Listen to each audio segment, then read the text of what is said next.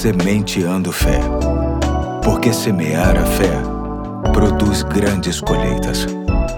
Olá, hoje é segunda-feira, dia 30 de maio de 2022. Aqui é o pastor Eduardo e começa esta semana trazendo para o seu coração mais uma reflexão extraída e adaptada do livro Indescritível, Devocionais sobre Deus e a Ciência, que será trazida pelo meu ajudante de projeto mais velho. Ouça com atenção. Olá, aqui é o André Guilherme, filho do pastor Eduardo e membro da Igreja Batista do Fonseca. Tudo bem com vocês? Deus é um ser que jamais conseguiremos ver com os olhos humanos, mas nós não temos dúvidas de que ele existe. A Bíblia fala algumas coisas que mostram a existência de Deus e a grandeza dele. Essas coisas podemos ver com os olhos humanos. Falo isso com base no texto que se encontra no Salmo capítulo 19, versículo 1 e 2, que diz assim: O céu anuncia a glória de Deus e nos mostra aquilo que as suas mãos fizeram. Cada dia fala dessa glória ao dia seguinte e cada noite repete isso a outra noite. Isso mesmo. Quando olhamos para o céu de dia e vemos as nuvens, a chuva e o sol, e quando olhamos para o céu de noite e vemos a lua e as estrelas,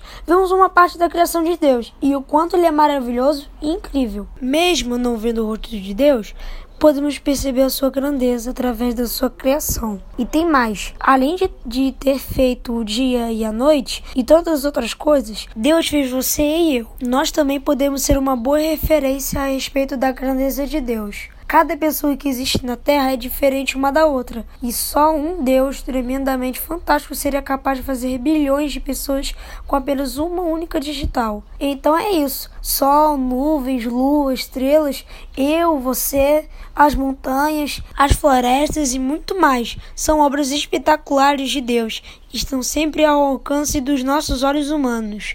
Que tudo isso te ajude a ver Deus pelos olhos da fé e a confiar no poder que Ele tem para nos abençoar em todas as nossas necessidades. Valeu?